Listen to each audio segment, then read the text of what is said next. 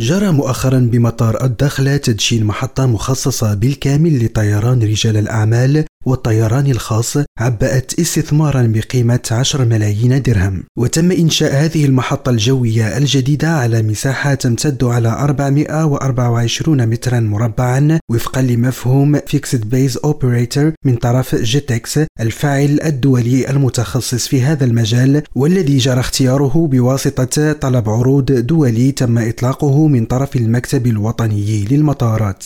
وسيمكن إدراج هذا الفاعل الدولي المكتب الوطني للمطارات من إرساء إطار فعال لتطوير الطيران الخاص وطيران رجال الأعمال وفقا لأفضل المعايير الدولية في مجال الأمن والسلامة وجودة الخدمات. وتتميز المحطة الجوية الجديدة المخصصة لطيران رجال الأعمال والطيران الخاص بطابعها المعماري العصري إذ يعمل هذا الفضاء المتميز الذي تصل طاقته الاستيعابية إلى 19 راكبا في آن واحد على توفير أفضل ظروف الراحة والسلامة. وبعد تدشين هذه المنشأة أصبح مطار الدخل ثالث مطار بالمغرب يتوفر على محطة جوية مخصصة بالكامل لطيران رجال الأعمال والطيران الخاص بعد مطاري الدار البيضاء محمد الخامس ومراكش المنارة. محمد القادري ريم راديو الداخلة.